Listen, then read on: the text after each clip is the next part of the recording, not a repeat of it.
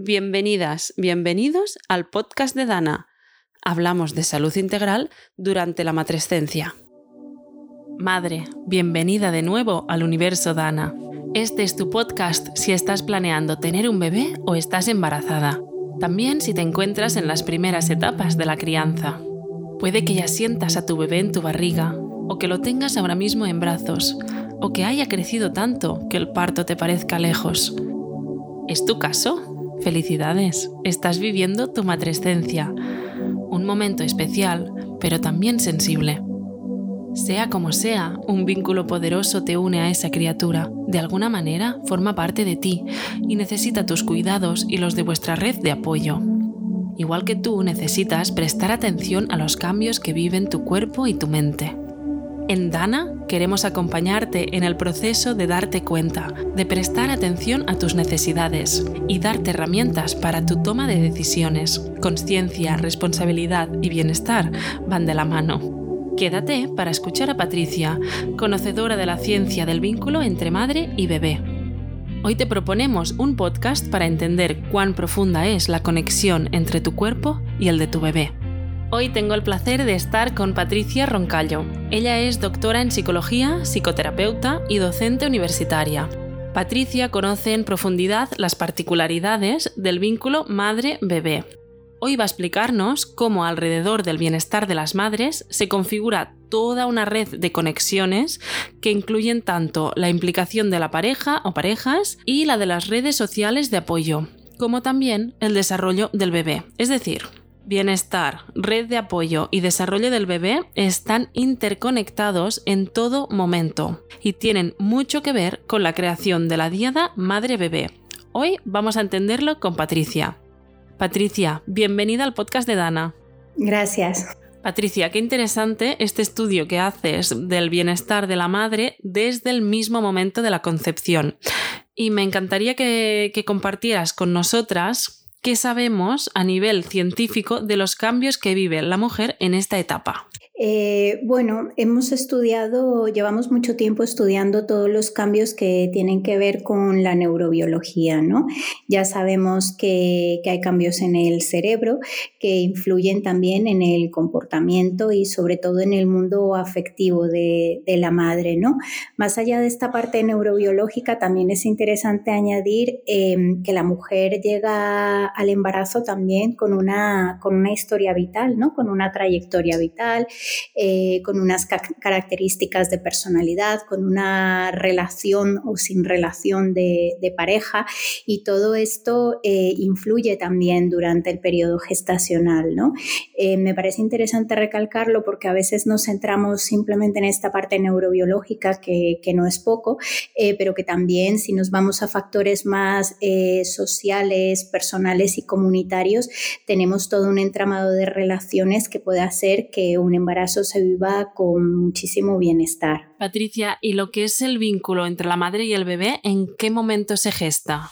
Bueno, eh, dentro de la literatura científica se, han estudiado diferentes variables. Em, el vínculo prenatal eh, evoluciona al mismo tiempo que evoluciona el embarazo. ¿no? Eh, antes se solía decir en los primeros estudios de, vínculo prenatal que, que, el vínculo comenzaba con las primeras imágenes ecográficas o con las primeras sensaciones más a nivel somático, ¿no? las primeras patadas del bebé los primeros movimientos que, podía percibir la madre. Sin embargo, también... Em, esto ya viene de, estudios más de corte psicoanalítico, muy clásicos. Sabemos que, el bebé ya vive dentro del mundo relacional de la madre muchísimo antes de que el embarazo sea una realidad, ¿no? Eh, hay una diferencia porque quizá no es el bebé en concreto que ya eh, es, real durante el embarazo, pero sí una idea aproximada de, de ese bebé. Em, el vínculo además comienza a estudiarse de una forma muy interesante, empieza a estudiarse desde la pérdida, ¿no? Eh, los primeros acercamientos que se hacen al vínculo eh, vienen a raíz de, del por qué cuando hay una pérdida, sobre todo cuando hay una pérdida temprana, hay tanto sufrimiento y hay tanto dolor, ¿no? Y viene a explicar un poco esto, hay una relación anterior de esa mamá con ese bebé. ¿Y, qué, es exactamente este vínculo? Porque si aún estamos en una fase temprana que aún no lo hemos creado, o sabemos que a veces se forma más antes, en un primer periodo del embarazo, y otras veces cuesta más. A mí, por ejemplo, mm, yo no tuve la sensación real de ser madre, es decir, de tener este vínculo más, de sentirlo más profundamente hasta que nació mi hija.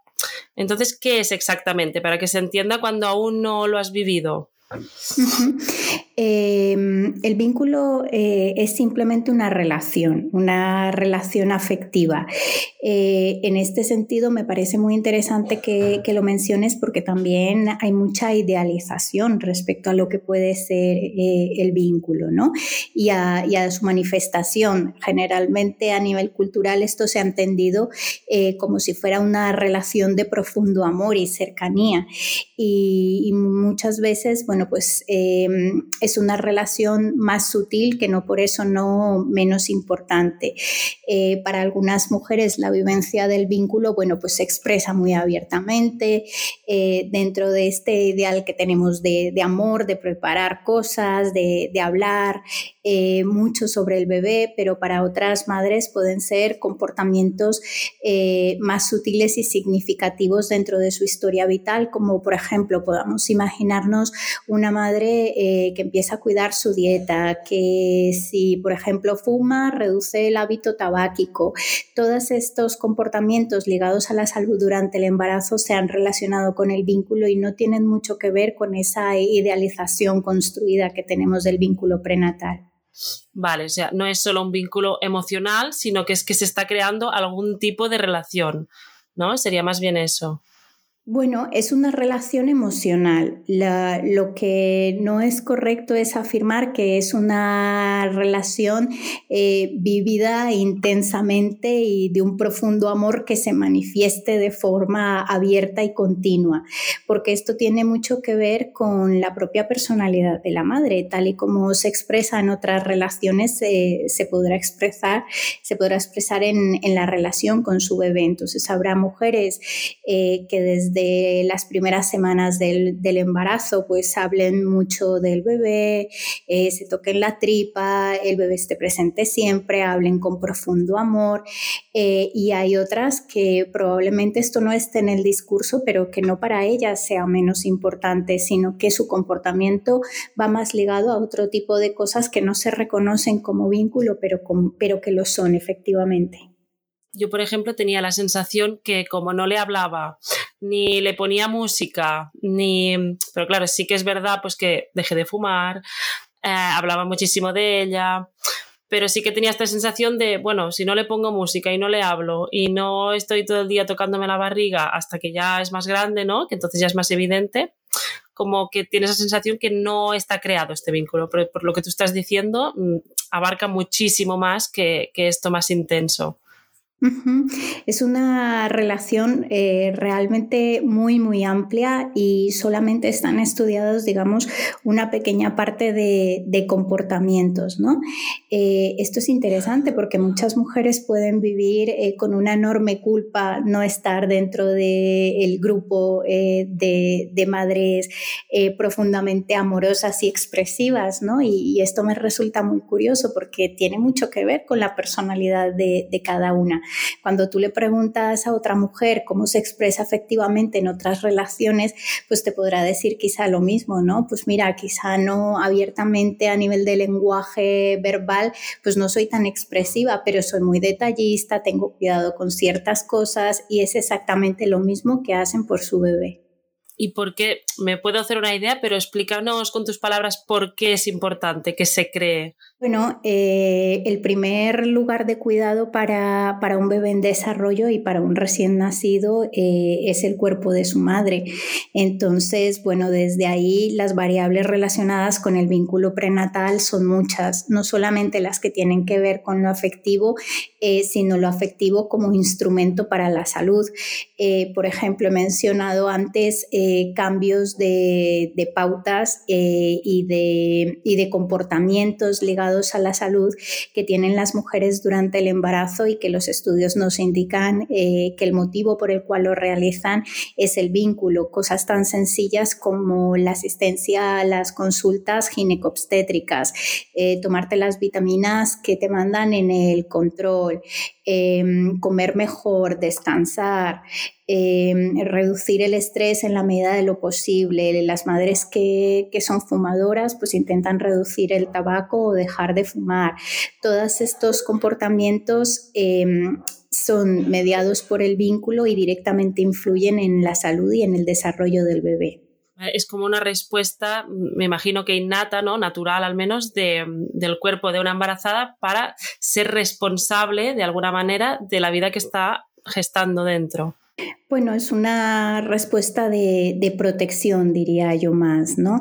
Em, es una respuesta en el sentido de que, hay una relación, ¿no? Que esta madre eh, afectivamente tiene una relación con, ese bebé eh, y desde ahí pues también se, responsabiliza un poco de su salud y de su cuidado porque al final em, tienes esta responsabilidad. Tú como madre, lo que hablábamos también, la red de apoyo, porque al final va a afectar al desarrollo del bebé. Y sí que pues está bien que nos libremos de, este sentimiento de culpa, ¿no? que muchas veces nos acompaña con toda la presión social que, recibimos, pero sí que es verdad que hay una parte que, que tenemos que hablar de responsabilidad. Eh, sí, bueno, yo creo que finalmente em, es decir, la crianza de un bebé no, recae exclusivamente en, hombros de su madre, ¿no? Eh, y la parentalidad positiva, el buen trato, que además el buen trato se da desde el embarazo, no recae exclusivamente en hombros de su madre. Eh, esta mujer necesita compañía, sostén afectivo, red, apoyo social. Em, pero también hay una parte que, eh, que le corresponde también a ella, ¿no? Eh, se sabe que mujeres con un adecuado soporte social y con el, con el apoyo de su pareja, de su familia, están más comprometidas con la salud de su bebé y esto es un punto diferencial cuando estamos pensando en, en el crecimiento y en el desarrollo de un niño o de una niña. Claro. Em, en, el proyecto DANA se trabaja mucho em, el poder de, que tiene la información para que la madre pueda tomar las decisiones para responsabilizarse de su salud y automáticamente también de la del bebé. Tú que estás dentro de DANA, em, aportas un enfoque de promoción de la salud ¿no? durante la matrescencia. ¿Cómo defines este concepto para que se entienda de promoción? Bueno, creo que, un, primer lugar de, diferenciación con otros aspectos que están más ligados a la prevención es eh, la concepción de eh, que las madres tienen capacidad y recursos eh, para criar y para gestar bebés sanos. Eh, ¿Por qué esto es importante? Porque también en la medida en la que vamos hablando más de, salud mental perinatal em, y, de, de, desarrollo fetal, a veces parece que nos metemos en, ámbitos bastante patológicos, ¿no? que es aquí donde vienen los programas de prevención, como que estamos todo el tiempo enfocados en los factores de riesgo para. Em, es evidente, no podemos desconocer que hay factores de riesgo. Esto, eh, esto sería, no tiene ningún sentido, pero también nos podemos posicionar desde, desde otro lugar. Podemos entender que las mujeres eh, no llegan a los embarazos como unas tablas rasa, eh, que tienen una historia vital, que tienen recursos, que con apoyo social, que con acompañamiento, con el adecuado sostén, son muy capaces de, gestar y de, de, criar niños sanos y de sostenerse también ellas emocionalmente. Eh, no es una tarea, evidentemente, que, de la que tengan que responsabilizarse solas, eh, pero, pero pueden hacerlo. Y la línea de promoción de la salud va más en este sentido, en reconocer los recursos y las capacidades de la persona para cuidar de su propia salud y la de su hijo en este sentido. ¿Qué incluiría esta promoción de la salud? Bueno, eh, la promoción de la salud es, es, un campo muy, muy amplio y aquí podríamos irnos desde aspectos más que tienen que ver con lo puramente fisiológico, ¿no? que como ya hemos ido hablando, aspectos más concretos ligados a la, a la salud física durante el embarazo y luego también aspectos más de, de tipo emocional. Eh, una mujer que durante el embarazo eh, trabaja un poco en el reconocimiento de las propias emociones, de sus estados de bienestar, de sus estados de disconfort, eh, de los recursos, del fortalecimiento de, su red, del contacto con su red cercana, es eh, mucho más posible que durante el embarazo y también durante el posparto, si hay una dificultad, pueda tener recursos para rápidamente eh, pedir ayuda, por ejemplo. Claro, has mencionado una, faceta del cuidarse que normalmente acostumbramos a dejar fuera y es el, cuidar y pedir ayuda a esta red de apoyo, es decir, construir esta red de apoyo, que no es algo mm, que aparece de la nada, sino que es algo que hay que ir trabajando. La primera red de apoyo para una mujer embarazada eh, es su pareja y, es su familia, ¿no? Eh, aquí se esperaría que, la pareja y la familia eh, estén presentes y puedan también sostener la evolución de este, de este embarazo y de esta crianza. Quizá aquí me parece que sería interesante recalcar que, un, que a veces hay un poco de diferencia entre el apoyo que la pareja y la familia quiere dar y el que la mujer necesita, ¿no? Este, esta sutil diferencia del, apoyo, del apoyo percibido, ¿no? Eh, de esto tenemos muchos ejemplos. Una mujer durante el embarazo o en el posparto que tiene unas necesidades que pueden ser eh, más expresadas o no y un contexto que funciona desde donde el contexto cree que ayuda. Entonces creo que en este sentido también em, la parte de construir va ligada a la comunicación, ¿no? Entre más claras podamos expresar nuestras necesidades y entre más mi autoconocimiento me ayude a expresar mis necesidades al entorno, tengo más posibilidades de que el entorno responda eh, adecuadamente a lo que necesito en cada momento. Sí, es algo que ha ido saliendo en los distintos episodios, que una parte muy importante de este bienestar ah, empieza por darse cuenta, por escucharse a una misma, darse cuenta de qué necesidades tengo, porque claro, si no, ni puedo hacer nada, ni tampoco puedo comunicarlas. Es, siempre el punto de partida, este entenderse emocionalmente, anímicamente, ¿no? físicamente a una misma. Sí, sí, así es. Yo creo que, tiene una base de, autoconocimiento, ¿no? Eh, y recalco que, esto no es algo que aparece en el embarazo, eh, que, esto es algo que se va construyendo en toda la historia vital. Al final, eh, el embarazo es una parte dentro de la salud sexual y reproductiva dentro de la mujer, de, la mujer dentro de su mundo afectivo. Entonces, este autoconocimiento ya previamente se, ha ido construyendo. Ya previamente tenemos eh, nociones de ciertas necesidades que puedo tener a nivel afectivo o, ciertas cosas que también sé que no me vienen bien, ¿no? Durante el embarazo y durante el posparto, quizá estas características se ponen de manifiesto más claramente y ayuda mucho eh, el poder tener una idea de, de qué tipo de recursos tengo y qué tipo de necesidades tengo también. Y con esto, ¿cómo, cómo ayudaría la aplicación, el uso de la aplicación que puedo encontrar para, para este bienestar?